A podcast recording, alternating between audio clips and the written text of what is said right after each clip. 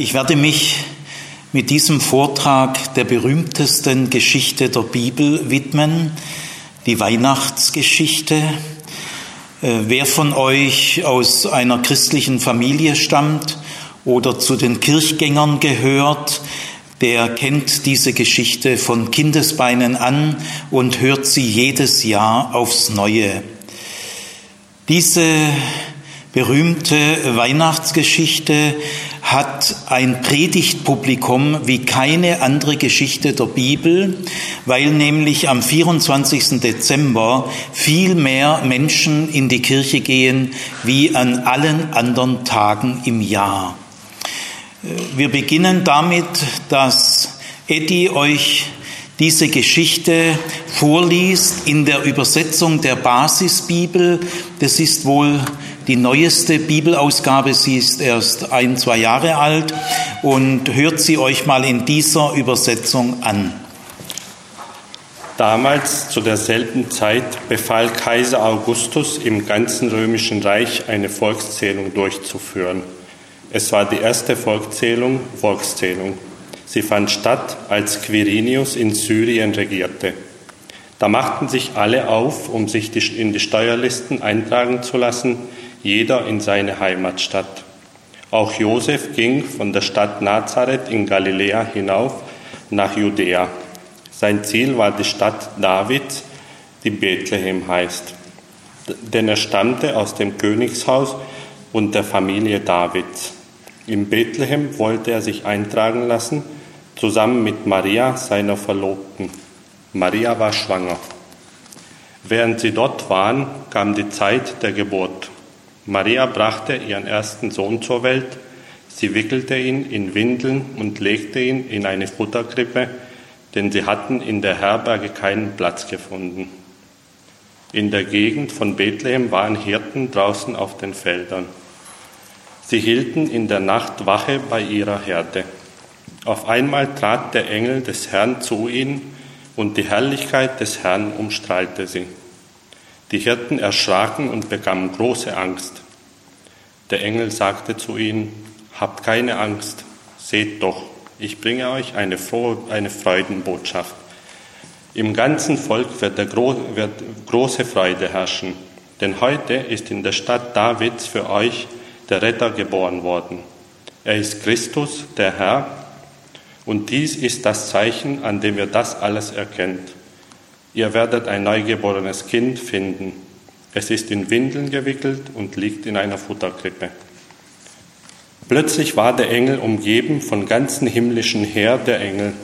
Die lobten Gott und riefen, Gottes Herrlichkeit erfüllt die Himmelhöhe und sein Frieden kommt auf die Erde zu den Menschen, denen er sich in Liebe zuwendet.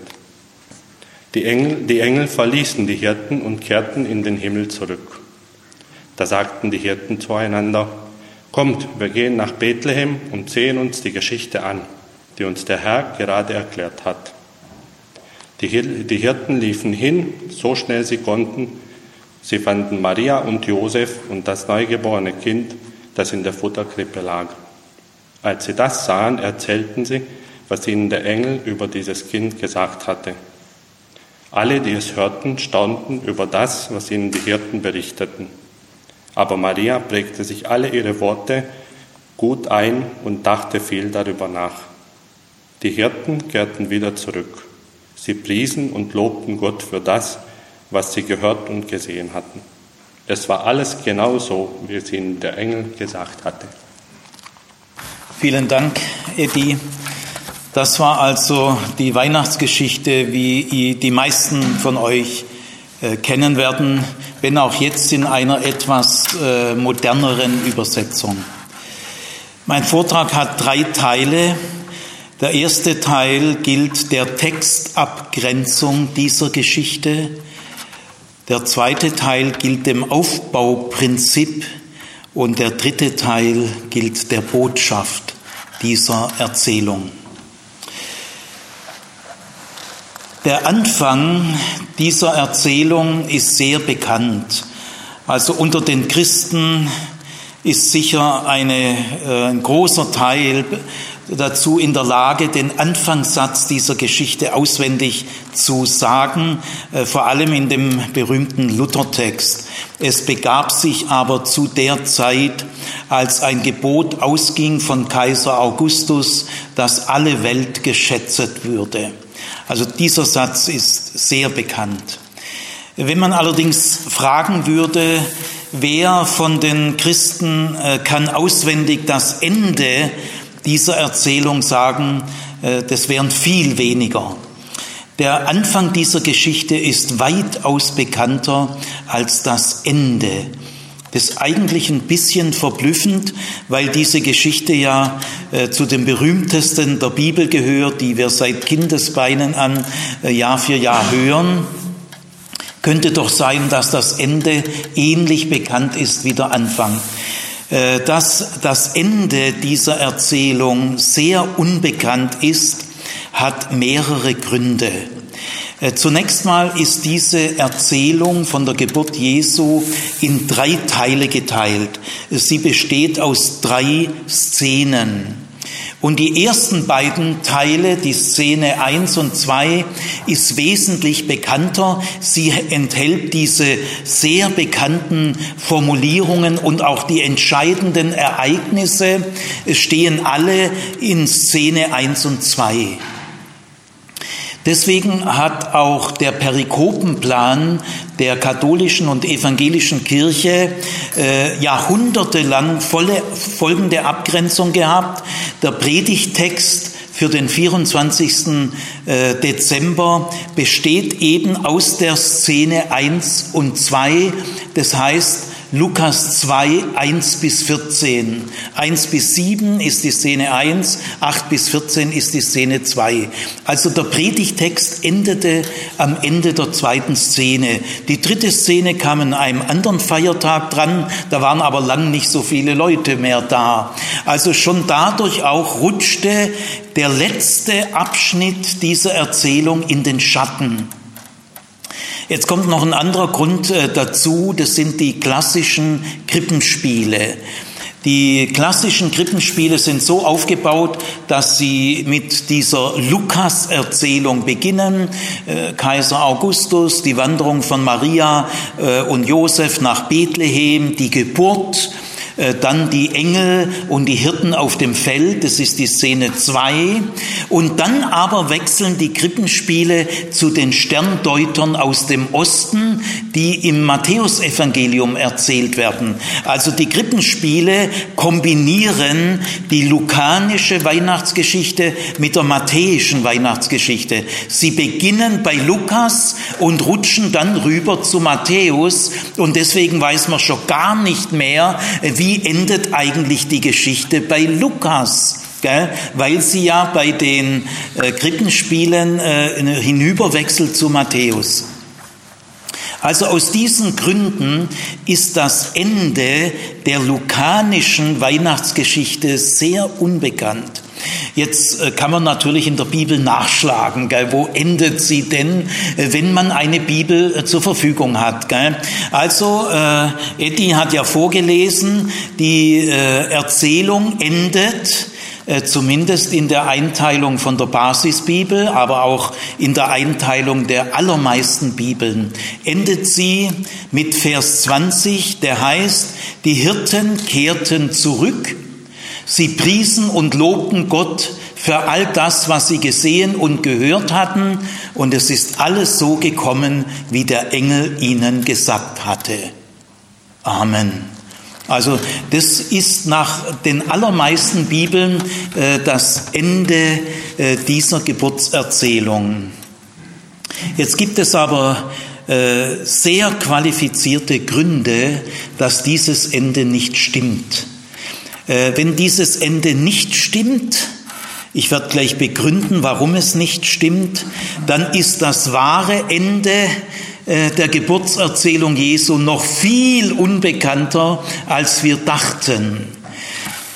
Ähm, es fällt natürlich kaum auf, weil dieser Vers 20 eignet sich eigentlich schon ziemlich gut als Ende. Gell? Die Hirten kehrten zurück, allein das klingt ja so, als wird der Sack zugemacht und sie lobten und priesen Gott, ist ja auch schön, für alles, also auch eine Zusammenfassung, was sie gesehen und gehört hatten und es ist alles so gekommen, wie der Engel ihnen gesagt hatte. Also diese Verse eignen sich wirklich sehr gut als Abschluss. Gell?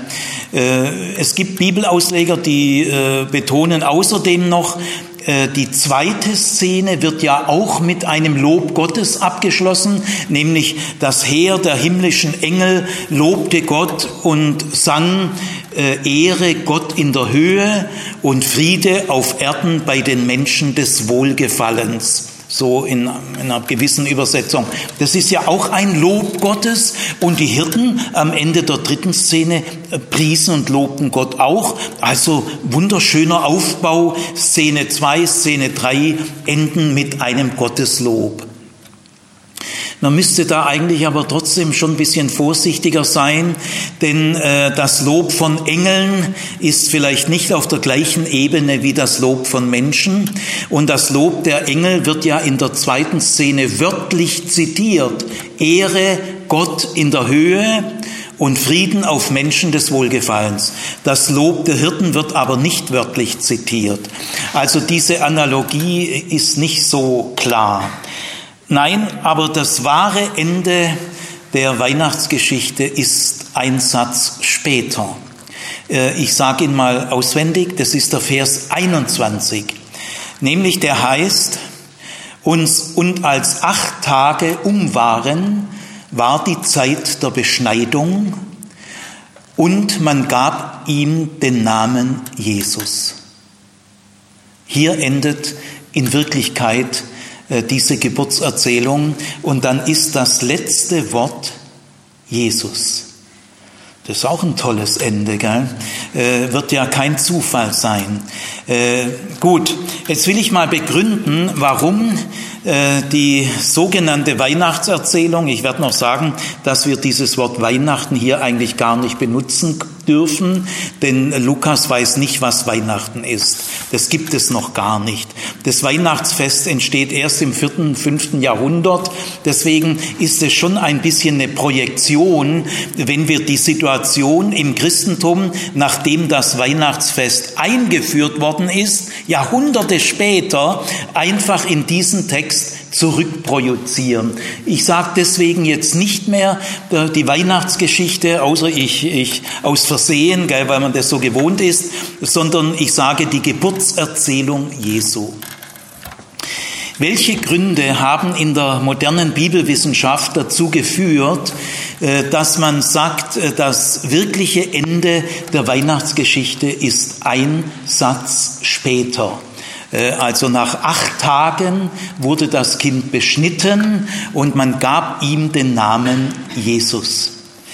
Das hat fünf Gründe. Erstens einmal, man muss über die Weihnachtsgeschichte mal drüber rauslesen. Das macht man meistens nicht weil die Weihnachtsgeschichte in Tausenden von Kunstbänden, Gebetsbüchern, Schulbüchern, Andachtsbüchern abgedruckt ist und immer bis Vers 20. Da kann man gar nicht weiterlesen, dass man sich mal fragt, wie geht es eigentlich weiter? Weil in sehr vielen Fällen ist die Weihnachtsgeschichte speziell irgendwie abgedruckt in einem Geschenkband oder so und man kann gar nicht weiterlesen, wenn man nicht eine Bibel neben sich hat. Gut, und aber auch äh, wenn man eine Bibel hat, war man der Meinung, das ist doch ein schöner Abschluss. Die Hirten kehrten zurück. Also hat man auch dann in der Regel nicht weitergelesen. Aber jetzt stellen wir mal folgende Frage. Wann beginnt eigentlich nach dieser Geburtserzählung die nächste Erzählung? Denn Lukas baut die ersten beiden Kapitel, die sogenannte Kindheitsgeschichte, so auf, dass er immer längere Geschichten erzählt. In Lukas 1 erzählt er erstmal die Geburtsankündigung von Johannes dem Täufer bei Zacharias, ist eine längere Geschichte. Dann besucht der Engel Gabriel Maria, das ist auch eine längere Geschichte. Dann besucht Maria Elisabeth, das ist auch eine etwas kürzer, aber auch schon 10, 15 Verse. Dann kommt der Lobgesang der Maria und dann kommt der Lobgesang des Zacharias. Das sind die fünf Erzählungen in Lukas 1, die haben alle eine ganz schöne Länge. Und in Lukas 2 gibt es drei Erzählungen. Diese Geburtserzählung und jetzt, was ist eigentlich die nächste Erzählung? Die beginnt in Vers 22. In Vers 22 heißt es, als die Tage der Reinigung um waren, machten sich auf äh, Maria und Josef mit dem Kind nach Jerusalem zum Tempel, um das Kind im Tempel Gott darzubringen. Äh, so steht es in Vers 22. Das heißt, in Vers 22 ist ein Aufbruch. Maria und Josef machen sich auf mit dem Kind. Jetzt verlassen sie Bethlehem und wandern nach Jerusalem. Das ist ja nur wirklich eine berühmte Stadt. Und der Tempel in Jerusalem ist ja das Zentrum des Weltjudentums. Also ist ja wirklich ein sehr wichtiger Ort. Also hier erfolgt jetzt ein Ortswechsel. Äh, Aha, das bedeutet, der Vers 21 mit der Beschneidung gehört noch zur Geschichte vorher. Die Beschneidung wurde auch in Bethlehem durchgeführt, nach acht Tagen, wie es im Judentum immer schon üblich war, seit Jahrhunderten bis heute. Die Beschneidung ist am achten Tag. Also, wenn man mal drüber rausliest, dann stellt man fest, die nächste Geschichte beginnt erst Vers 22. Und damit haben wir den zweiten Grund, nämlich wenn man Vers 21 nicht zur Weihnachtsgeschichte dazu nimmt, wird es ein völlig isolierter Einzelvers, wie es in Lukas 1 und 2 nirgendwo gibt. Denn Lukas 1 und 2 sind eine Reihe von größeren Geschichten ohne einen isolierten Einzelvers. Also der Vers 21 wird dann völlig äh, zusammenhanglos. Er gehört dann nicht zur Geburtsgeschichte, aber zum Aufbruch nach Jerusalem auch nicht. Es steht entsteht ein merkwürdiger einzelner Vers. Hier in dieser Bibel auch. Auch zum Beispiel in der neuen Genfer Übersetzung, ist auch äh, eine der neuesten äh, Bibelübersetzungen, da steht Vers 1 bis 20 die Geburt Jesu, Vers 21 steht drüber Beschneidung und Namensgebung. Und Vers 22 weiter, äh, ähm, Jesu Darbringung im Tempel. Also der Vers 21, man weiß mit ihm nichts anzufangen. Das zeigt auch, dass das nicht stimmt. Jetzt kommt der dritte Grund, der ist sehr eindeutig. ähm, die Erzählung, diese Geburtserzählung, das werde ich noch ein bisschen weiter ausführen, weil es sehr wichtig ist, stammt von einem Juden von einem Beschnittenen. Wir sind ja nicht beschnitten, äh, wir sind Christen, aber wir müssen jetzt berücksichtigen, äh, diese Erzählung stammt von einem Juden. Äh, ein Jude, der an Jesus glaubt. Also ich sage mal ein Jesusgläubiger Jude. Das ist aber immer noch ein Jude. Und dieser Jude lebt in jüdischen Traditionen. Das Problem ist nämlich, dass in unserem christlichen Weihnachtsfest ein jüdischer Text die Basis ist. Und das ist ein bisschen ein Problem. Äh, wir vernaschen dann diesen Text halt christlich. Aber es ist ein jüdischer Text für unser christliches Weihnachtsfest. Also der Erzähler dieser Geschichte, das ist nicht Lukas selber, sondern die Geschichte ist schon älter. Lukas hat sie irgendwo gefunden, für gut befunden und hat sie in sein Evangelium aufgenommen. Auf jeden Fall, wir müssen jetzt voraussetzen, dass diese Erzählung innerhalb von jüdischem Denken entstanden ist. Und im Judentum bis heute ist der Abschluss der Geburt die Beschneidung und die Namensgebung. Die Namensgebung bis heute erfolgt immer bei der Beschneidung, erst bei der Beschneidung. Und erst mit der Beschneidung und der Namensgebung ist eine Geburt abgeschlossen. So ist es immer und überall im Judentum. Und das gilt hier. Also diese Erzählung ist eine besondere Gattung von Erzählung, nämlich Geburtserzählung. Das gibt es im Judentum oft, in der Bibel auch. Schauen wir mal die Geburtserzählungen in der Bibel an. Die erste Geburtserzählung der Bibel, sonderbar, ist die Erzählung von Ismael. Das ist der erstgeborene Sohn Abrahams. Der erste leibliche Sohn von Abraham ist Ismael. Seine Mutter ist eine Ägypterin, Hagar. Äh, Abraham hat Ismael beschnitten, also Ismael ist auch beschnitten. Aber dann bekam er Probleme mit Sarah und Abraham sagt, oh, zur Hagar geh mal lieber, gell, sonst gibt's hier einen Dauerstreit. Also die Hagar, die Mutter des Ismael, äh, flieht, wird aber zweimal vom Tode errettet durch einen Engel und der Engel gibt auch auch Ismael große Verheißungen. Äh, aus dir wird ein großes Volk werden. Du sollst gesegnet sein. Und äh, Mohammed äh, und die Ismaeliten berufen sich ja auf Ismael. Die Figur des Ismael ist sowohl im Judentum als im Christentum immer noch sehr unterschätzt. Er wird eher verdrängt. Es gibt noch keine Doktorarbeit über Ismael. Das ist kein Zufall. Also in der Kirche der Zukunft und im Judentum der Zukunft wird man die Figur des Ismael viel wichtiger nehmen müssen, denn sie ist sehr wichtig für das christlich-islamische Gespräch. Also die Geburtserzählung Ismaels endet mit der Beschneidung und der Namensgebung. Die zweite Geburtserzählung ist die von Isaak. Sie endet mit der Beschneidung und der Namensgebung.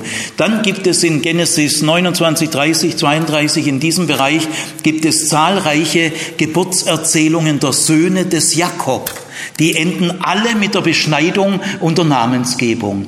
Die Geburtserzählung von Simson im Richterbuch, das ist die nächste, endet mit der Beschneidung und der Namensgebung. Die Geburtserzählung von Samuel, Schmuel, endet mit der Beschneidung und der Namensgebung. Und auch die Geburtserzählung von Johannes dem Täufer, die ja ein Kapitel vorher beschrieben wird, endet mit der Beschneidung und der Namensgebung.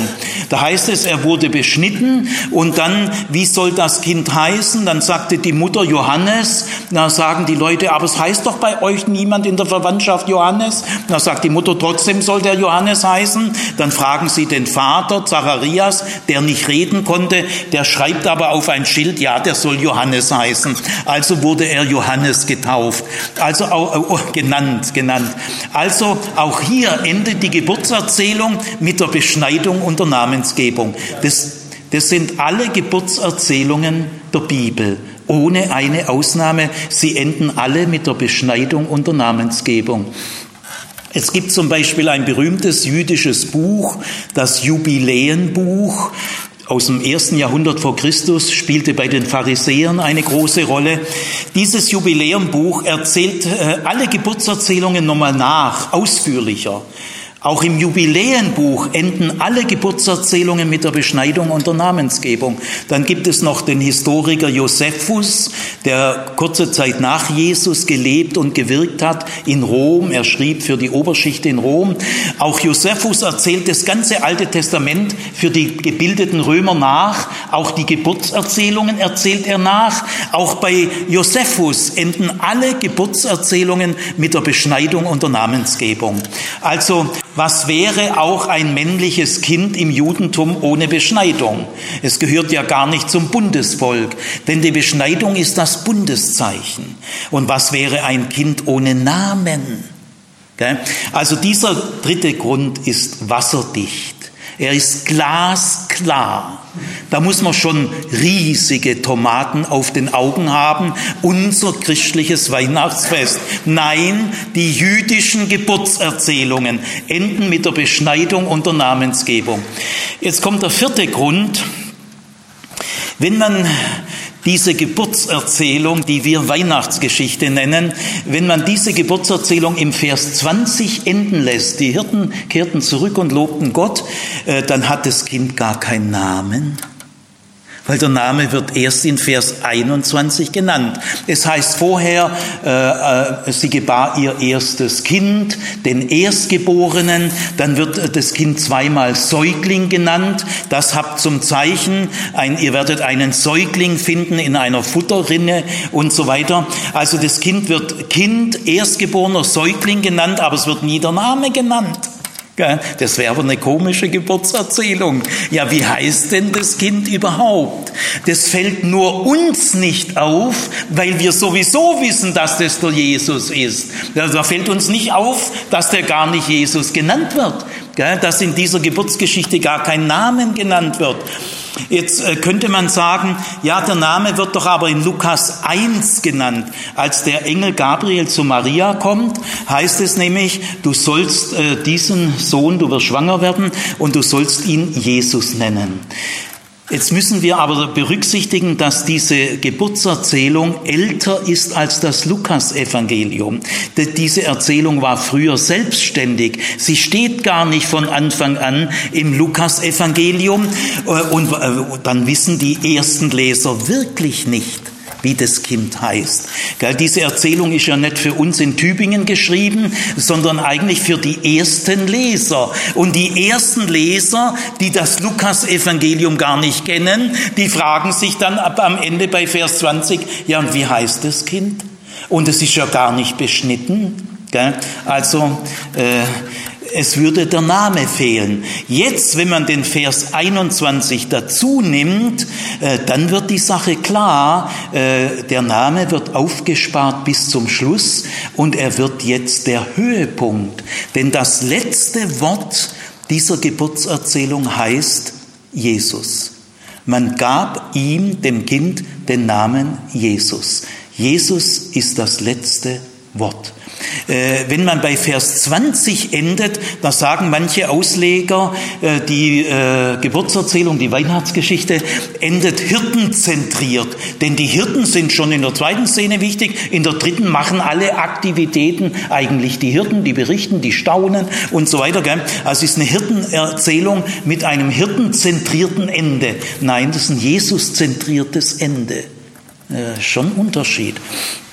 Und der fünfte Grund, den werde ich jetzt gleich weiterverfolgen, wenn man die Weihnachtsgeschichte in Vers 21 enden lässt mit dem Namen Jesus, kann man das Aufbauprinzip dieser Erzählung erkennen. Man erkennt das Aufbauprinzip nur, wenn das letzte Wort der Erzählung Jesus heißt. Dann kommt man auf den Trichter. Wenn man es vorher enden lässt, erkennt man gar nicht das Strukturprinzip dieser Geschichte. Gut, jetzt äh, noch ein paar Worte, bevor ich dann äh, weitermache. Warum ist es jetzt eigentlich wichtig, was ich sage? Jetzt könnte es schon ein paar Leute geben, die sagen, so what? Äh, es ist halt die, Wei die Weihnachts, ich sage noch ein bisschen Weihnachtsgeschichte, bis ich dann wirklich es historisch ernst nehme. An euch halt die Weihnachtsgeschichte ein Satz länger. Also da hat sie halt nicht äh, 27 Sätze, sondern 28. Ist das irgendwie wichtig? Das ist doch Erbsenzählerei? Nein, gar nicht. Das ist sehr wichtig. Denn es geht nicht darum, dass diese Geburtserzählung einen Satz länger ist. Das wäre an sich unwichtig.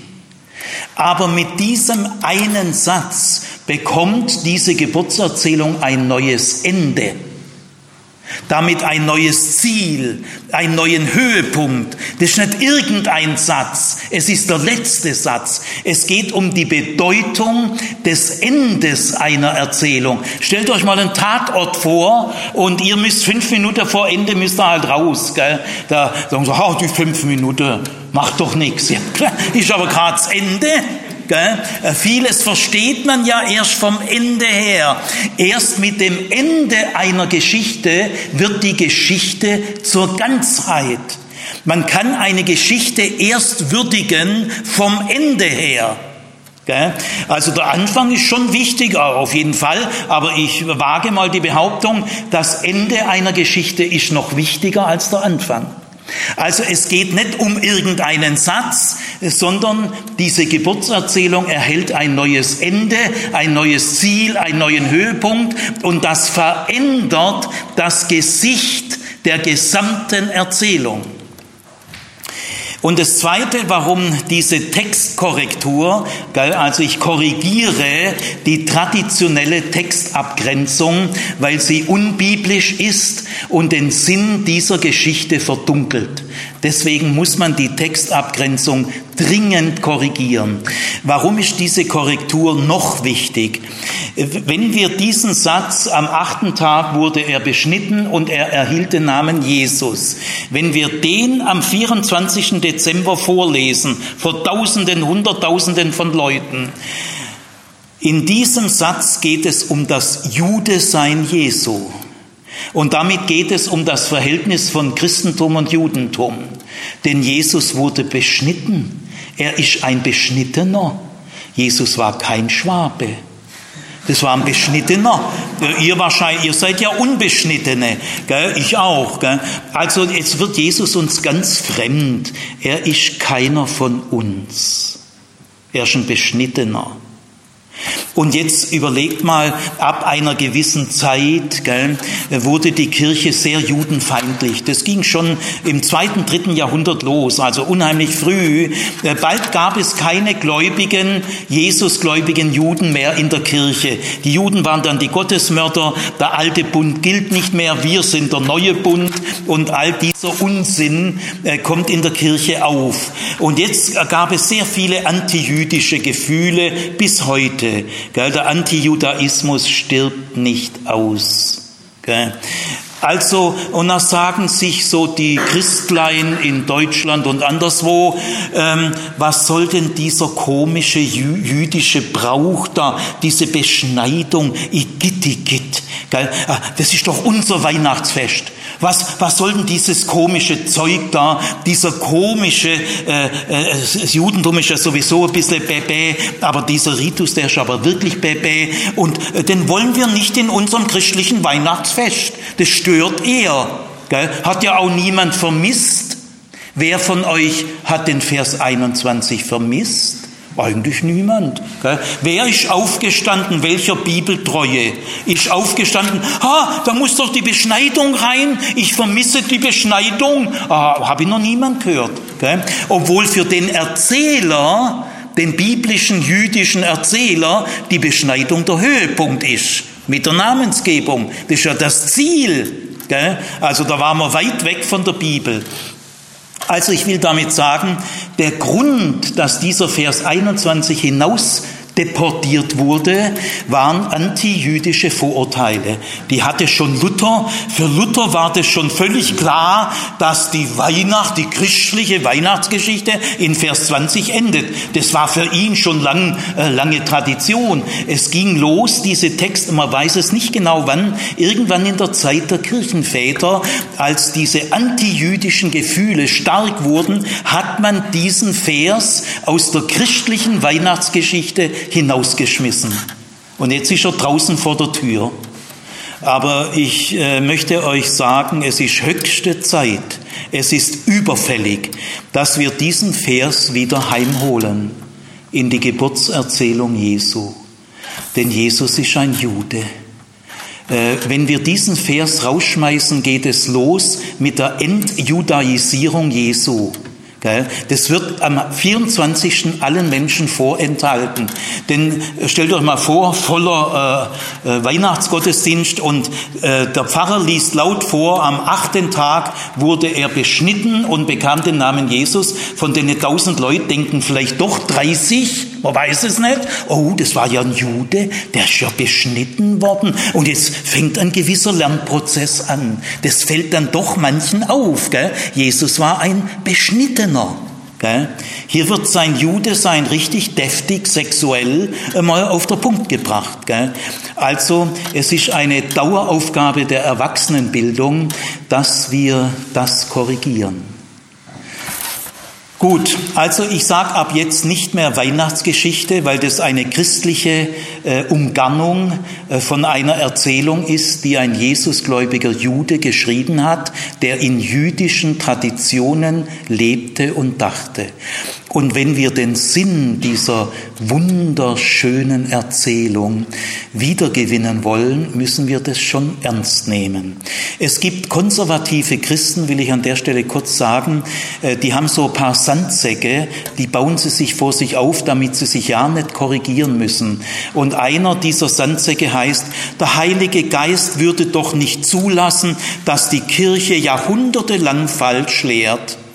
Doch, anscheinend schon. Also äh, diese Instrumentalisierung des Heiligen Geistes. Wir haben das immer so gedacht, uns hat immer so gegolten und jetzt soll es auf einmal nicht gelten, bloß weil die moderne Bibelwissenschaft das sagt, das würde doch der Heilige Geist niemals zulassen. Das ist aber gefährliche Selbstbeschützung. Und da instrumentalisiert man den Heiligen Geist für seine eigene Engstirnigkeit. Das sollte man lieber lassen. Jetzt kommt der zweite Teil des Vortrags, der, das Aufbauprinzip. Wenn wir also die Textabgrenzung korrigiert haben und das ursprüngliche wahre Ende äh, dieser Erzählung wiedergefunden haben mit dem letzten Wort, man gab ihm den Namen Jesus, jetzt können wir dran gehen, das Aufbauprinzip zu entdecken. Ich möchte einen kleinen Einschub noch machen. Der Vers 21 hat noch einen weiteren Satz. Äh, danach gab ihm den Namen Jesus und jetzt kommt noch ein Nachklapp, so wie der Engel es gesagt hatte, nämlich in Lukas 1, als der Engel Gabriel zu Maria kam. Das ist ein Kommentarsatz von Lukas, der die Weihnachtsgeschichte eingebaut hat und jetzt mit diesem Satz mit dem verbindet, was er in Lukas 1 schon erzählt hat. Also Lukas, der die Weihnachtsgeschichte wirklich so lässt, wie sie ist, baut sie aber mit diesem Nachsatz, ist ein redaktioneller Satz, so wie der Engel äh, es in Lukas 1 gesagt hat. Der, der, den Satz können wir also einklammern. Das ist ein Kommentarsatz, ein redaktioneller Satz von Lukas, der natürlich die Dinge verbinden will, ist ja okay. Gut, jetzt geht's mal um das Aufbauprinzip dieser Erzählung. Äh, die hat als erster herausgefunden Rudolf Pesch, Professor für Neues Testament an der Universität Freiburg, katholischer Neutestamentler. Er hat es erstmals veröffentlicht, so 1980, 82 in der Zeit. Ich schließe mich Rudolf Pesch an, weil seine Argumente sehr qualifiziert und sehr überzeugend sind. Wenn das letzte Wort Jesus heißt, und so heißt es, dann fällt erst was auf. Das kann vorher gar nicht auffallen. Im ersten Vers steht das Wort Augustus und im letzten Vers steht das Wort Jesus. Die stehen sich gegenüber. In Erzählbaustein Nummer 1 Augustus, in Erzählbaustein Nummer 27 sind 27 Erzählsätze Jesus. Das ist richtig so ein Antipode, ein, eine bewusste Gegenüberstellung. Und dadurch hält, wenn das stimmt, ich werde es im Einzelnen jetzt begründen, bekommt der Name Augustus, der natürlich sowieso damals sehr wichtig war, den jeder kannte, erster Alleinherrscher im römischen Reich, der mächtigste Mann der Welt. Bis dorthin gab es ein Triumvirat Staat, waren also immer drei. Äh, Augustus ist der erste Alleinherrscher, ganz neue Staatsform, man nennt es Prinzipat. Augustus war kein Diktator, äh, sondern der Senat hat ihm diese Sondervollmachten äh, gegeben. Augustus wollte sie sogar dem Senat zurückgeben, aber der Senat hat gesagt, nein, du darfst sie behalten in deiner Hand, du bist ein dermaßen maßvoller, kluger, von den Göttern gesegneter Mensch, wir, wir belassen dir diese Sondervollmachten. Also äh, die waren legitimiert durch den Senat. Und deswegen nennt man diese neue, ganz neue Staatsform im Römischen Reich das Prinzipat. Also Augustus war der mächtigste Mann seiner Welt, der erste Alleinherrscher im römischen Imperium und der steht Jesus gegenüber. Gut, also das fällt einem jetzt mal auf. Und wenn einem das mal aufgefallen ist, dann, dann geht's los. Jetzt kann es erst losgehen. Also jetzt hat der Rudolf äh, Pesch Folgendes entdeckt. Ich sage es in knappen Worten, ich kann das nicht im Einzelnen begründen, da brauche ich viele Stunden. Gell? Also äh, Pesch sagt, diese Geburtserzählung hat äh, drei Teile, drei Szenen, sie hat einen szenischen Aufbau, sie ist ein konzentrisches Dreierschema. Ein konzentrisches Dreierschema. Was heißt konzentrisch? Es ist immer die Mitte betont. Konzentrisch.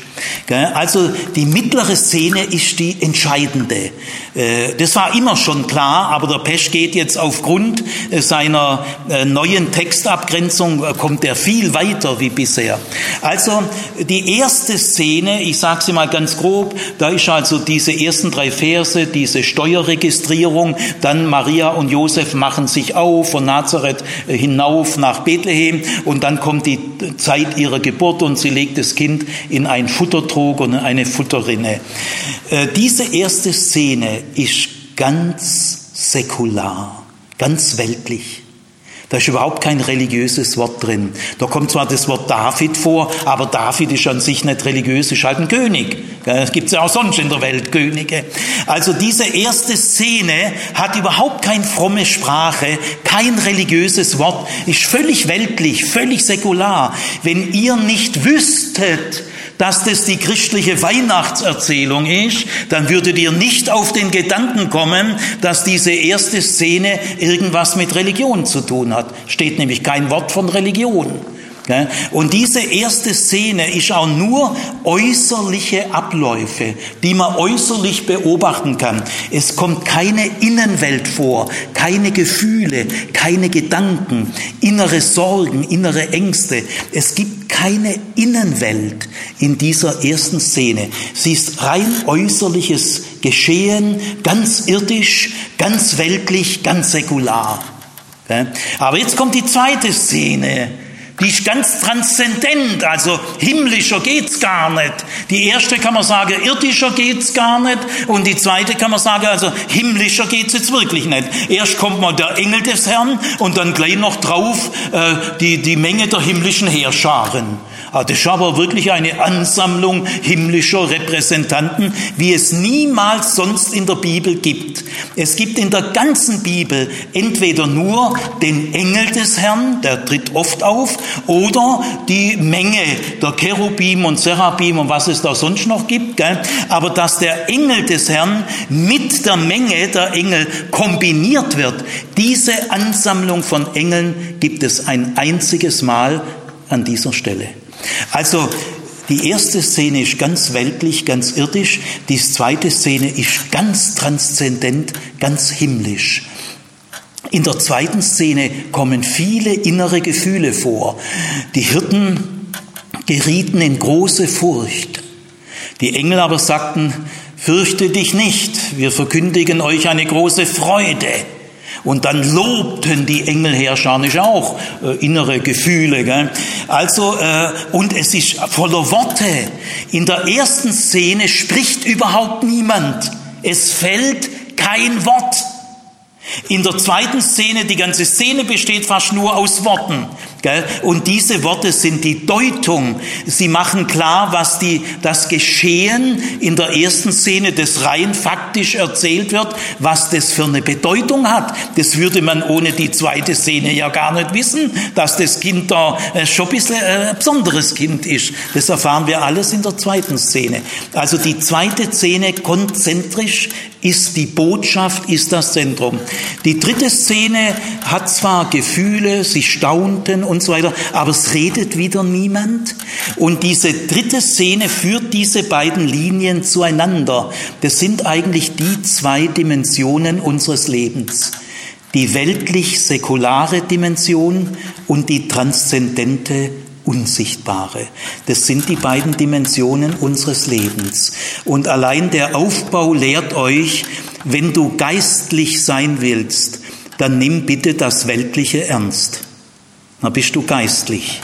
Wenn du das Säkulare ernst nimmst. Denn die erste Szene ist grundlegend und die schreien weltlich säkular. Also, wenn du geistlich sein willst, nimm bitte das Weltliche ernst sonst bist du auch nicht geistlich. sonst bist du bloß ein bisschen komisch. Gut, also das ist die Grobgliederung, äh, diese drei Szenen. Jetzt aber geht's weiter.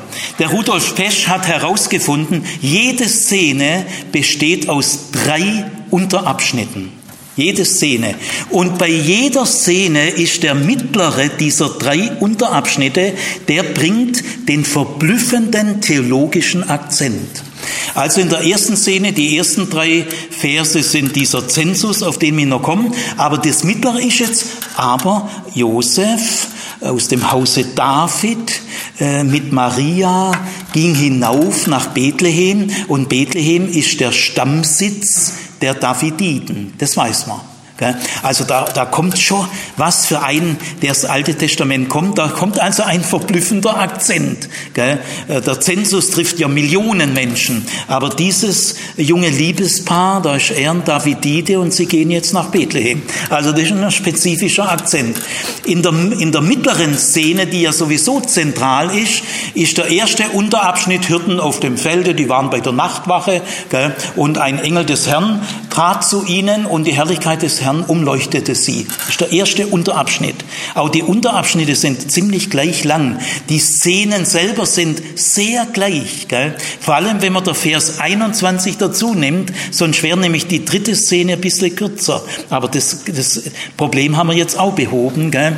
Also, und die mittlere Szene ist genau die Botschaft des Engels. Der mittlere Abschnitt in der mittleren Szene. Das ist sozusagen die Mitte von der Mitte.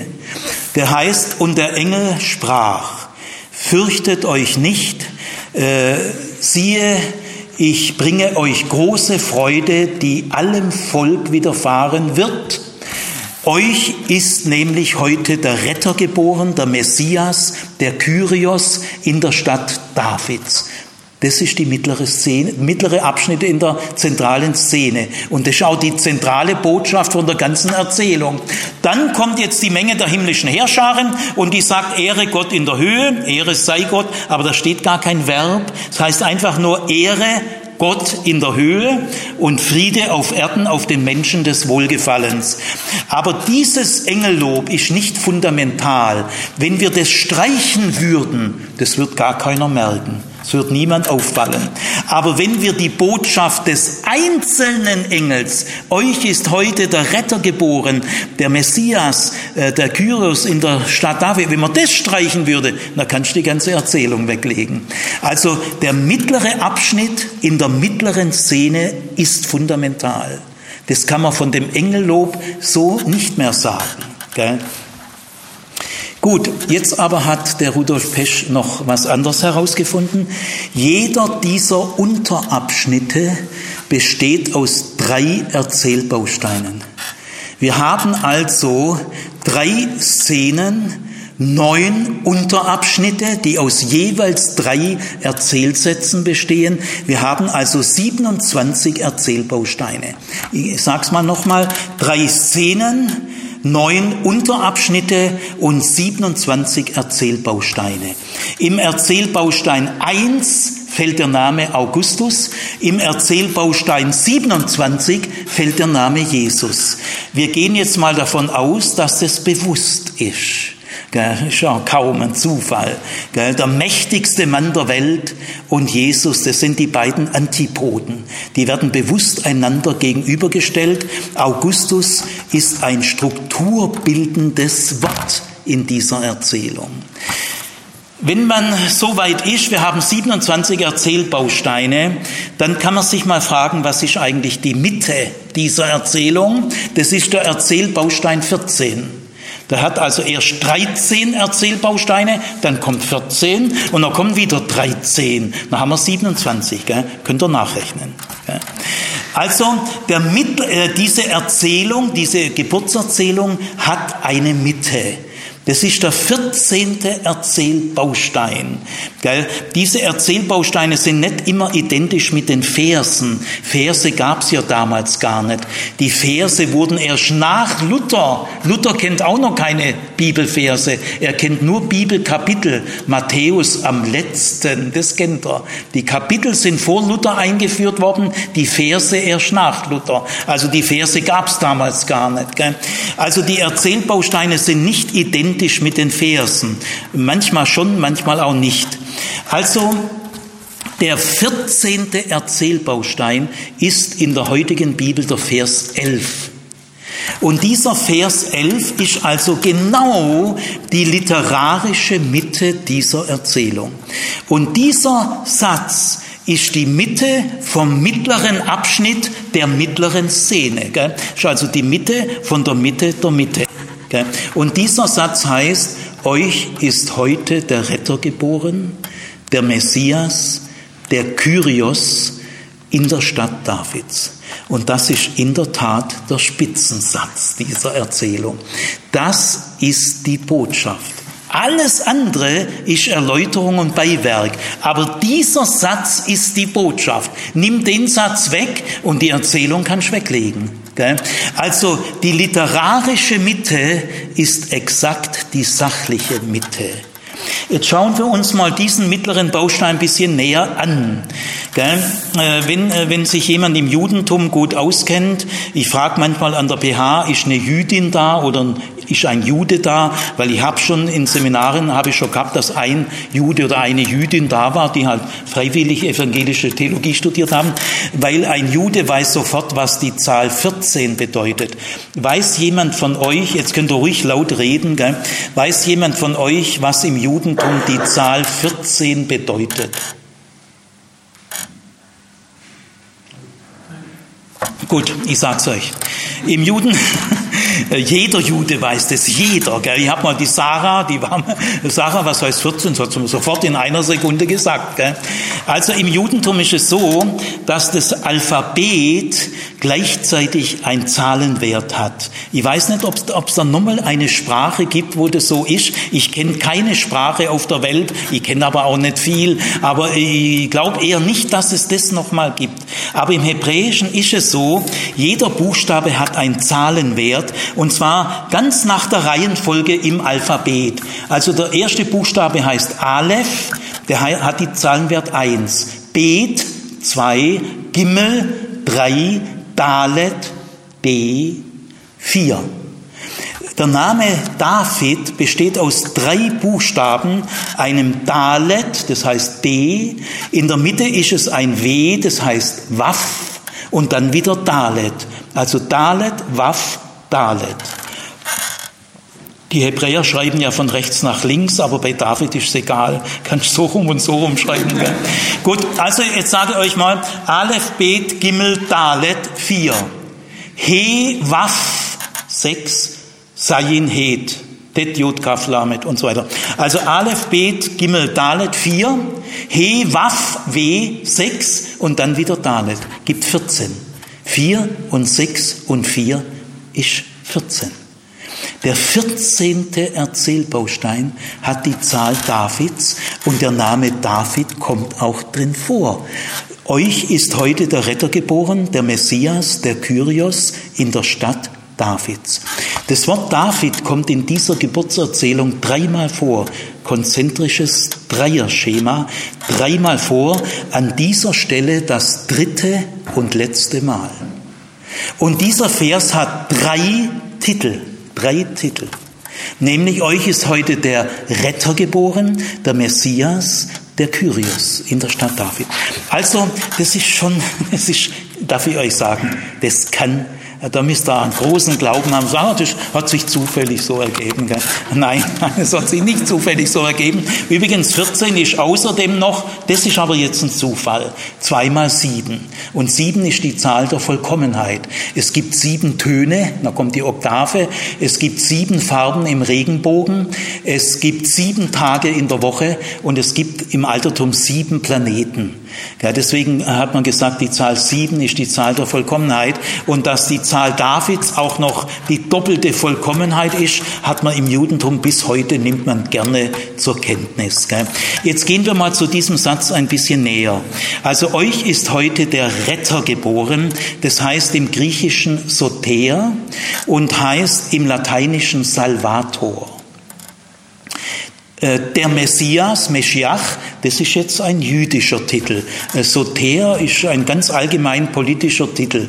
Der Kyrios ist auch wieder ein ganz allgemeiner Titel, heißt einfach Großkönig oder Herr der Herren. Also ein Kyrios zum Beispiel, der, Großkönig der Perser, der hieß Kyrios, ist ein, ist ein politischer Titel.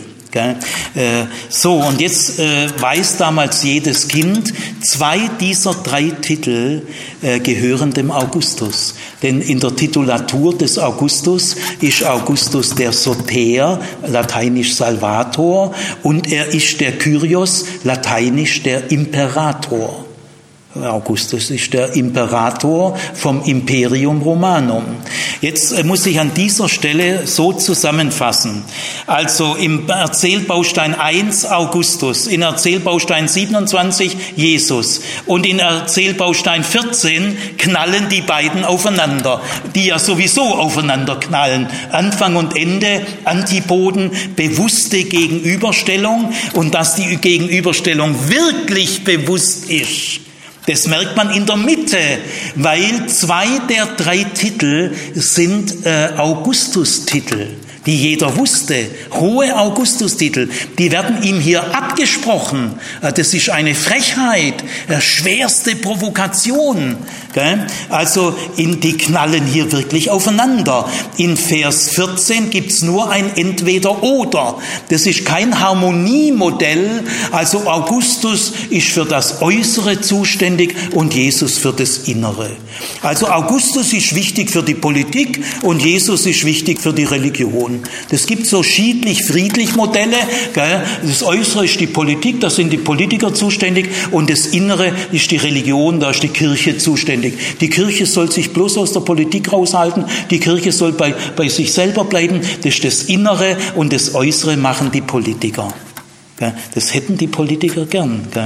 Also, aber hier ist es nicht so. Man kann nicht sagen, Augustus ist für die Politik zuständig und Jesus für die innere Seele. Nein, es heißt hier, euch ist heute der Soter, der Retter geboren, das ist Augustus. Ich sage euch nachher gleich warum. Jeder wusste, dass Augustus der Retter ist und auch der Kyrios. Gell? Nein, der wahre Retter und der wahre Kyrios ist Jesus. Hier ist ein Entweder-Oder. Das ist also kein Harmoniemodell und auch kein Ergänzungsmodell, sondern ein Konfrontationsmodell. Jetzt sind wir also so weit im Aufbauprinzip, Anfang und Ende und Mitte. Ich glaube, dass die meisten mir zustimmen, vielleicht auch alle, dass Anfang, Ende und Mitte besonders wichtig sind. Und Anfang, Ende und Mitte ist Augustus und Jesus die Antipoden. Also müssen wir Augustus ganz ernst nehmen. Es gab mal in der alten konservativen Universitätstheologie so konservatives preußisches Bildungsbürgertum, C4-Gehalt, Beamter auf Lebenszeit und wie diese Theologieprofessoren die Welt angucken mit ihren Äuglein, mit ihrem C4-Gehalt, Beamte auf Lebenszeit, konservativ preußisches Junkertum. Also da hat, ich will keine Namen nennen, weil ich will niemand angreifen. Also ein berühmter Theologieprofessor, so in der Weimarer Zeit, Hitler war schon ein bisschen im Anmarsch, äh, der hat gesagt, also der Lukas, der macht so ein bisschen ein Gag bei dieser, äh, jetzt sage ich wieder Weihnachtsgeschichte, weil für den Theologen ist das natürlich die Weihnachtsgeschichte. Der, der tut so, als ob er politisch interessiert wäre. Ist aber nur ein Gag. Der fängt doch gleich mal mit Augustus an und Quirinius, also mit der Weltpolitik. Der interessiert sich doch gar nicht für Politik, der Lukas. Der ist ja geistlich, das geistliche Regiment. Der, der beschränkt sich, die Weihnachtsgeschichte ist doch idyllisch, sie ist geistlich. Gell. Leider stehen da am Anfang so zwei Politiker, die gehören eigentlich da gar nicht rein. Was haben da die Politiker in dieser schönen Weihnachtsgeschichte zu tun? Also der Lukas, der gestattet sich hier ein bisschen ein Gag, ist ein bisschen, aber ein bisschen großkopfig, er, er übertreibt. Gell? Jetzt muss er ausgerechnet in die Weltpolitik gehen, gell? aber nachher äh, verliert er ganz schnell sein Interesse, äh, nämlich schon bei Vers 4 konzentriert er sich auf Maria und Josef und da sagt er noch, äh, Josef geht nach Bethlehem, um sich registrieren zu lassen. Das ist aber das letzte Mal, wo er von registrieren spricht. Als sie dann in Bethlehem sind, da kommt die Geburt und Lukas vergisst sogar gleich zu erzählen, ob er sich jetzt hat eigentlich registrieren lassen. Deswegen geht er doch hin. Also sagt dieser konservative C4-Beamte, der sagt, äh, also Lukas fängt zwar so pseudopolitisch an, aber echtes politisches Interesse hat der natürlich nicht, gehört sicher auch nicht. Und deswegen merkt man schon, ab Vers 4 interessiert den das Ganze gar nicht mehr.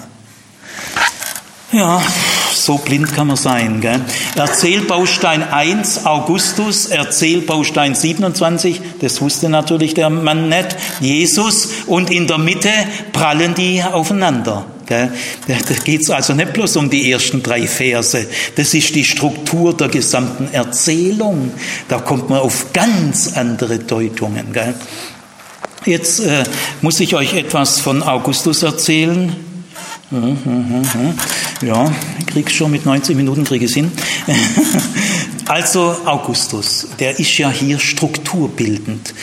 Also ich muss euch von diesem Mann jetzt einiges Wichtiges sagen. Nicht nur, weil es zur Allgemeinbildung gehört und weil es spannend ist. Ist auch ein hochinteressanter Mann. Ich glaube, bis zu Gorbatschow hat es niemand mehr gegeben, der das Format hatte von Augustus. Ihr wisst niemand. Also, äh, was war das für ein Mann? Augustus ist 63 vor Christus geboren, Bankiersohn, Vater war Bankier, Großvater war Bankier.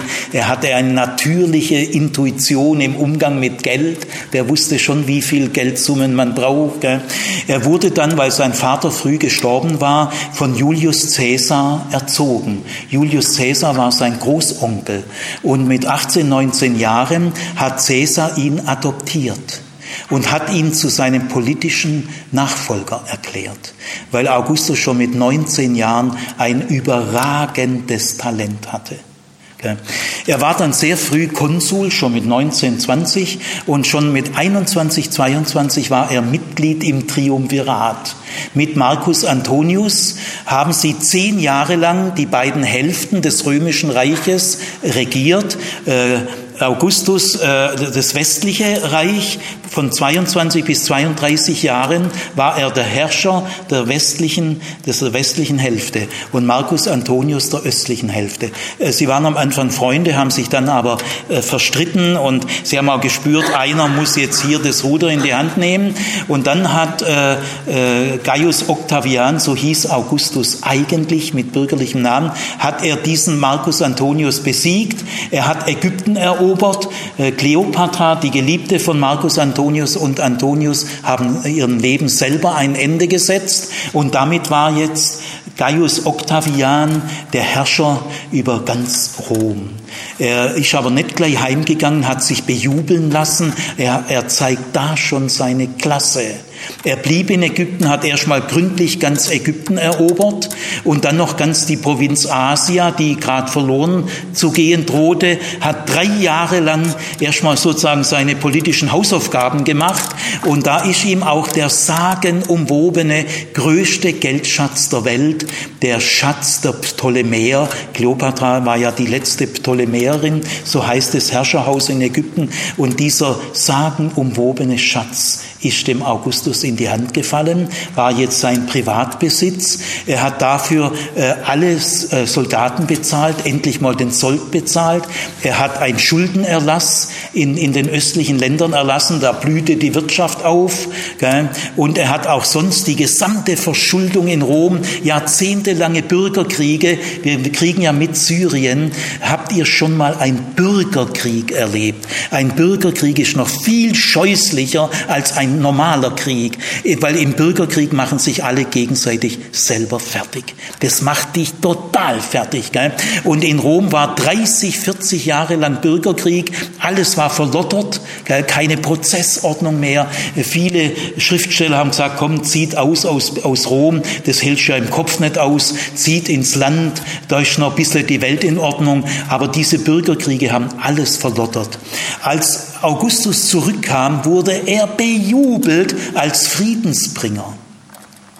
Denn die 30, 40 Jahre Bürgerkrieg hat er beendet und in Italien, er war über 40 Jahre an der Regierung, so von 35 bis 75 ungefähr, äh, gab es nie wieder Krieg in Rom und in Italien.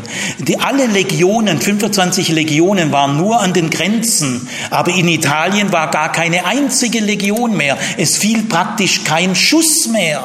In Italien konnte jeder äh, sein Land bebauen, gell? Wohlergehen. Dieser, dieser Begriff Soter, den äh, muss ich kurz erklären.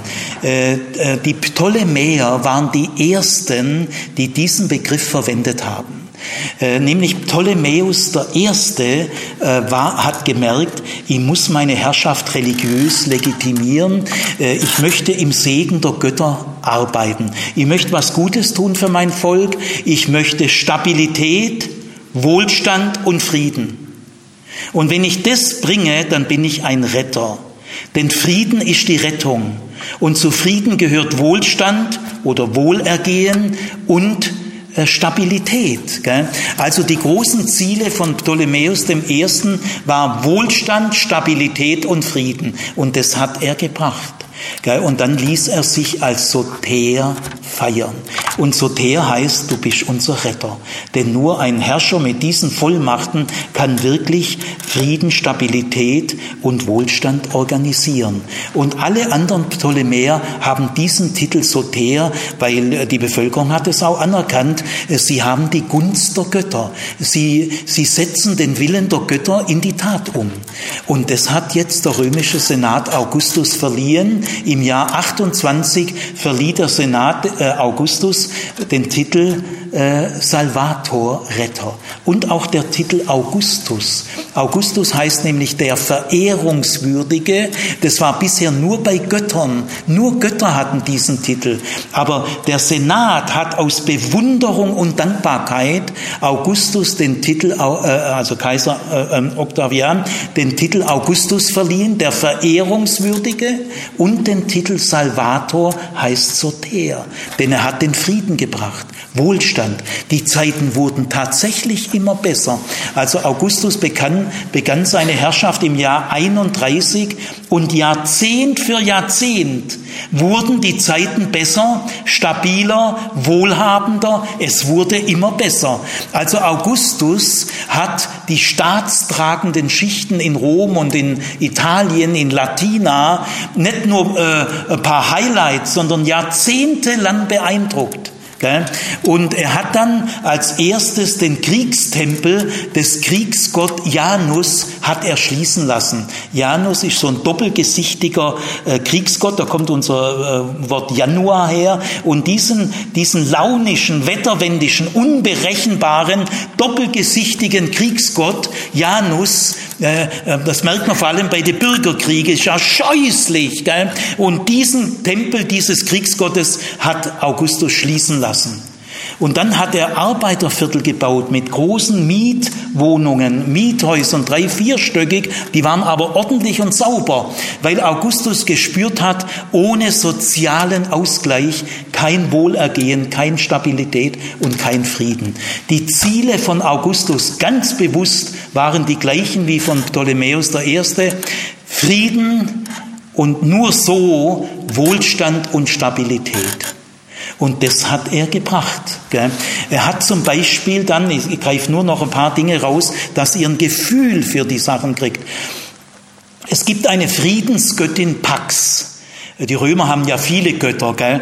Götter bei den Römern heißt, wie bei allen Staaten, das sind unsere Staatsgötter. Alle Staaten waren religiös verankert. Auch das römische Imperium hatte sakrale Wurzeln.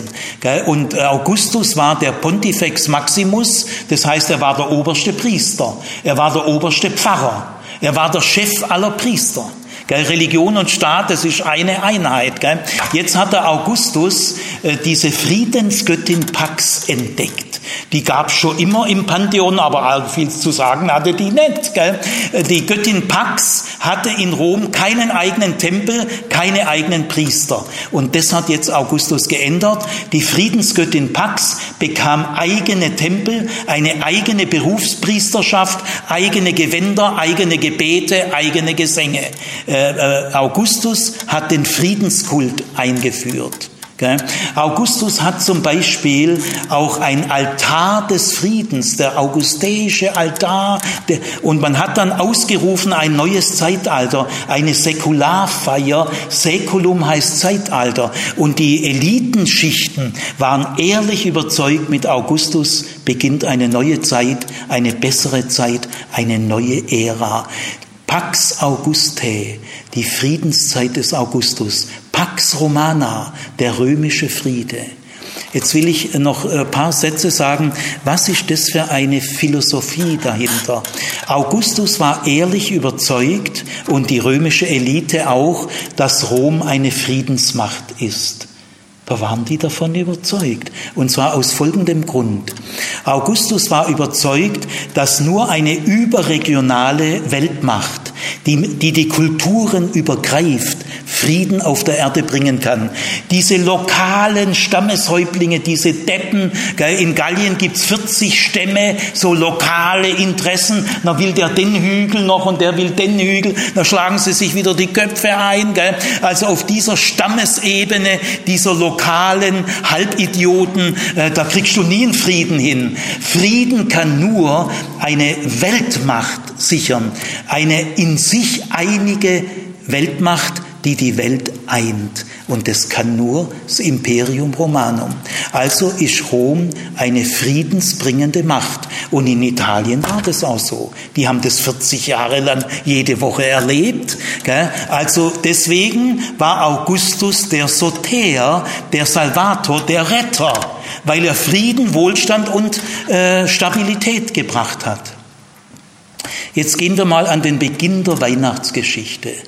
Da heißt es jetzt, als äh, es geschah in der Zeit als eine Anordnung, gell, Luther sagt als ein Gebot, da denkt man schon bald an die zehn Gebote, gell, also der liebe Gott erlässt zehn Gebote und der brave Augustus, der erlässt halt dann auch noch ein elftes Gebot, gell. nein, äh, das darf man nicht Gebot sagen, es hat nichts mit Ethik zu tun, das ist eine Anordnung, ein Erlass, also es geschah in der Zeit, als Kaiser Augustus einen Erlass herausgab. Und dieses Wort Erlass ist schon sehr symptomatisch gewählt, denn ein Erlass, kann man auch sagen, ist ein Befehl, das ist Zwang, das ist Pflicht. Unser Leben besteht ja aus Zwängen und Pflichten, die wir abarbeiten müssen. Gell? Also zu einem Augustus gehört eben doch die Anordnungen und die Erlasse und die basieren auf Zwang.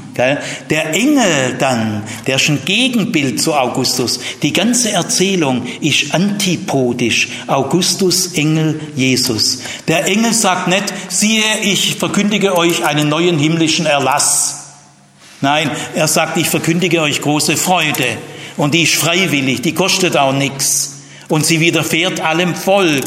Jetzt äh, diese Weihnachtsgeschichte beginnt mit folgenden drei Versen und mit, mit denen mehr schaffe ich natürlich nicht, aber die will ich noch zum Schluss auswerten. Also was ist eigentlich der Bezugsrahmen äh, dieser Erzählung? Da könnte man ja tausend wählen. Was ist der Kontext? Was ist das Sachthema? Äh, dieser Erzähler, der also älter ist wie Lukas, der wählt ganz bewusst einen Namen, Augustus, aber er wählt auch außer dem Namen ein Sachthema. Und das ist die römische Finanz- und Steuerpolitik, gell? nämlich der Zensus. Und der Zensus heißt, es werden zum ersten Mal im Römischen Reich alle Menschen gezählt. Das hat es noch niemals in der Weltgeschichte gegeben. Noch nie wurden alle Menschen gezählt. Gell? Und es geht dann los, man muss die ganzen Länder erstmal vermessen. Das dauert allein schon 40 Jahre. Also Augustus hat eine Art Reichsreform in Gang gesetzt und Teil dieser Reichsreform war dieser Zensus. Also die Leute werden erstmal, die Ländereien werden vermessen, Katasterarbeiten und dann werden Steuerlisten aufgestellt und die Leute werden da eingetragen und jetzt werden sie steuerlich erfasst. Das war bisher gar nicht der Fall. Aber Augustus wusste, ich brauche solche Riesenmengen an Geld für moderne Straßennetz, Schifffahrtswege, riesiges Heer, moderne Verwaltung. Das verlangt ja irrsinnige Summen. Also muss ich alle Menschen in meinem Imperium äh, steuerlich heranziehen. Und das geht eben los mit der Registrierung in Steuerlisten. Für die Oberschicht in Rom war das eine geniale Idee. Ist ja der Basis des Wohlstands. Also Augustus ist wirklich der Günstling der Götter, der Liebling der Götter. Er setzt den Willen der Götter um. Alles religiös tief legitimiert. Also dieser Zensus bewirkte tatsächlich, dass äh, Augustus dieses Riesenreich umkrempeln konnte. Er hat dieses Reich, das ging vom Euphrat bis zur Themse und von Nordafrika bis ans Schwarze Meer. Man, das ist schon, ist schon ein Reich. Und dieser Mann hat dieses Reich umgekrempelt. Das war ein echter Macher. Und diese Reichsreform ist die mächtigste Tat des mächtigsten Mannes der Welt. Und so beginnt diese Erzählung. Der Sachkontext ist die mächtigste Tat des mächtigsten Mannes der Welt die folgenreichste Tat. Und das, das war dieser Zensus. Zensus war ein, Reizwort, ein Stichwort. Gell?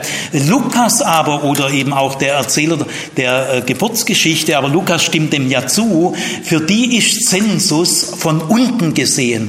Wenn man das von oben sieht, der Zensus äh, von der Oberschicht in Rom, gell, von den staatstragenden Eliten, äh, die freuen sich am Zensus, genial, erfreulich, Zeichen göttlich göttlichen Segens, Basis unseres Wohlstands. Aber die einfachen, notleidenden Menschen in der Provinz, für die war diese Anordnung der bestgehasste Befehl von Kaiser Augustus. Dieser Befehl brachte so viel Ärger, so viel Zorn, so viel Verzweiflung, so viel Totschlag, so viel Mord. Gell? Äh, alle Leute wurden steuerlich veranlagt und äh, die Sippen hatten ja oft Kollektiveigentum gell? am Stammsitz einer Sippe, die ganze Sippe besitzt es, aber die Zensoren mussten jeden Besitzanteil persönlich festlegen. Was das für ein Streit gab, wenn man ein Kollektiveigentum dann persönlich aufdröselt. Gell? Und es war mit Folter, mit Stockschlägen. Das hat Augustus selber gar nicht mitgekriegt. Der war in seinem Park in Rom, der hatte seine Zensoren, das waren die Leute fürs Grobe. Und die haben umso mehr verdient, je mehr Steuern sie aufgeschrieben haben. Und da ging dann schon mit Folter und man hat die Sklaven, man hat auch die Sklaven gezählt. Gell? Also ich will das mal nur so kurz zusammenfassen. Von oben her gesehen ist der Zensus erfreulich, genial, aber von unten her gesehen ist es voller ein, ein Ausnützen der Menschen, ein Ausplündern der einfachen Bevölkerung. Es kommt ganz darauf an, wie man das sieht. Also die Ausgangsbasis dieser Erzählung ist die Brutalität dieser Welt. Diese Erzählung hat ein knallhartes Realitätsprinzip. Also die tut die Welt nicht weichspülen, sondern sie geht bewusst von der mächtigen Seite dieser Welt aus, von der brutalen Seite dieser Welt. Und damit äh, sagt diese Erzählung, die Hoffnung, die diese Erzählung wecken will, muss der Brutalität dieser Welt gewachsen sein. Wir fangen gleich mal an bei der harten Seite. Steuer- und Finanzpolitik, da hört jeder Spaß auf. Das ist für die Realisten dieser Welt, ist die Steuer- und Finanzpolitik das Realste in der Realität. Und die Realität war damals beim Zensus knallhart. Wenn wir heute die Worte hören, es begab sich aber zu der Zeit, als ein Gebot von Kaiser Augustus ausging, dass alle Welt geschätzt würde. Gell, da wird es uns richtig weihnachtlich. Da wird es idyllisch. Gell? Äh, Ja, so weit sind wir äh, von dieser Geschichte weg. Gell? Ob konservative Christen oder liberale Christen, sind alle weit weg. Auch unser Weihnachtsfest, wie wir es kennen, entsteht eigentlich erst im 19. Jahrhundert. Es entsteht schon früher, im 5. Jahrhundert, war aber nie das größte Fest der Christenheit. Es war immer Karfreitag und Ostern, auch bei Luther, waren viel wichtiger als Weihnachten. Erst im 19. Jahrhundert kommt Stille Nacht, Heilige Nacht. Und Wiechern in Hamburg erfindet den Adventskalender und den Adventskranz. Davon hat Luther noch nichts gewusst. Es waren auch äh, äh, didaktisch gute Gründe, die den Wichern da bewogen haben. Aber erst seit 1850 irgendwie ganz grob äh, entwickelt sich diese romantische Weihnachtszeit und durch vier Wochen Advent vorbereitet. Ja, das gibt's in der Bibel nicht, denn Advent ist viel umfassender wie Weihnachten. Gell? Weihnachten ist ein Baustein für den großen Advent. Also Advent ist in der Bibel umfassender. Der große Advent Gottes? Der, der vereint Juden und Christen. Aber im 19. Jahrhundert wird das Weihnachtsfest, dieses idyllische Fest, gönne ich ja auch, schön, wenn die Kinderaugen glänzen, ist ja schön, wird allerdings auch am meisten gestritten an dem Fest. Aber lassen wir mal. Gut, also Nein, diese Geburtserzählung geht bewusst von der römischen Finanz- und Steuerpolitik aus, von der mächtigsten Tat des mächtigsten Mannes. Denn die Geburt dieses Kindes ist dem gewachsen. Und das ist der einzige Horizont, der diesem, dieser Geburt angemessen ist. Der Welthorizont, äh, die Brutalität dieser Welt. Äh, also diese Erzählung fängt nicht softy und, und verwöhnt an, äh, sondern jetzt will ich zum Schluss kommen. In dieser Erzählung wird uns eine tiefe Hoffnung vermittelt. Hoffnung ist viel mehr als Optimismus. Optimismus ist seicht, Hoffnung ist tief. Optimismus wird erkauft durch selektive Wahrnehmung, durch Weggucken. Hoffnung ist nur möglich im Hingucken. Äh, Hoffnung entsteht niemals im Weggucken, sondern Hoffnung entsteht angesichts der Brutalität dieser Welt. Die Welt ist so, wie sie ist und sie wird nicht besser werden. Die Weltverbesserer werden immer enttäuscht. Ich bin dankbar, dass wir in einem Rechtsstaat leben. Da geht schon etwas gesitteter zu. Aber auch der Rechtsstaat kann die Brutalität dieser Welt nur eindämmen, dämpfen. Aber wir kriegen ja mit Syrien, Afghanistan, Ukraine. Äh, es, die Welt ist brutal und diese Erzählung vermittelt uns folgende Hoffnung. Selbst der mächtigste Mann der Welt in seiner mächtigsten Tat, die sehr menschenfeindlich nach unten war. Denn die Pax Romana hat einen großen Preis wie teuer ist sie? Wie viel Leid, wie viel Verzweiflung? Man muss nach den Opfern der Pax Romana fragen. Wie hatte sie? Wie teuer war dieser Friede? 25 Legionen. Und an den Grenzen war immer Krieg. Hat man in Rom gar nicht gemerkt. Aber diese mächtigste Tat des mächtigsten Mannes der Welt, wird zu einer bürokratischen Vorbereitung der Geburt des Messias in Bethlehem. Das hat Augustus gar nicht gewusst. Augustus wird auch gar nicht informiert. Informiert werden nur die Hirten. Der Engel geht nicht zu allen gesellschaftlich relevanten Gruppen nacheinander und bringt ihnen die Basisinformationen. Nein, informiert werden Hirten und nur Hirten. Und die Geburt ist auch eine ganz einfache Geburt, einfache Leute-Geburt. Also der mächtigste Mann in seiner mächtigsten Tat muss den Plänen Gottes dienen. Quer durch die Brutalität dieser Welt, quer hindurch, verfolgt Gott seine Pläne. Hieß Gott the whole world in his hand. Es kann uns nichts geschehen, als was er hat ersehen. Wer ist Augustus? Wer sind Quirinius? Kleine Schachfiguren. Durch sie hindurch verfolgt Gott seine Pläne. Also diese Geschichte lehrt uns, lass dich in deinem Glauben nicht kaputt machen durch die Brutalität dieser Welt. Wir haben eine Hoffnung, die im Angesicht dieser Brutalität entstanden ist und sie ist ihr gewachsen. Maria und Josef erleben hier eine Führung Gottes nach Bethlehem. Das war denen aber nicht bewusst. Gell? Maria und Josef haben nicht gesagt, oh, äh, wir sind da, wie, wie erkenne ich die göttlichen Führungen? Da gibt es ja so Kurse, wie man das erkennen kann. Ist ja ziemlich kindisch. Äh, auf jeden Fall, Maria und Josef werden nicht gesagt haben, guck mal, Führung Gottes, geil, wie schön, äh, sondern sie werden gesagt haben, warum muss dieser saublöde Augustus in dem beschissenen Rom, da so ein Zensus, gell, jetzt jagt er uns ganze Herdenweise die Menschen äh, durch die Gegend, gell, dieser saublöde Zensus, gell.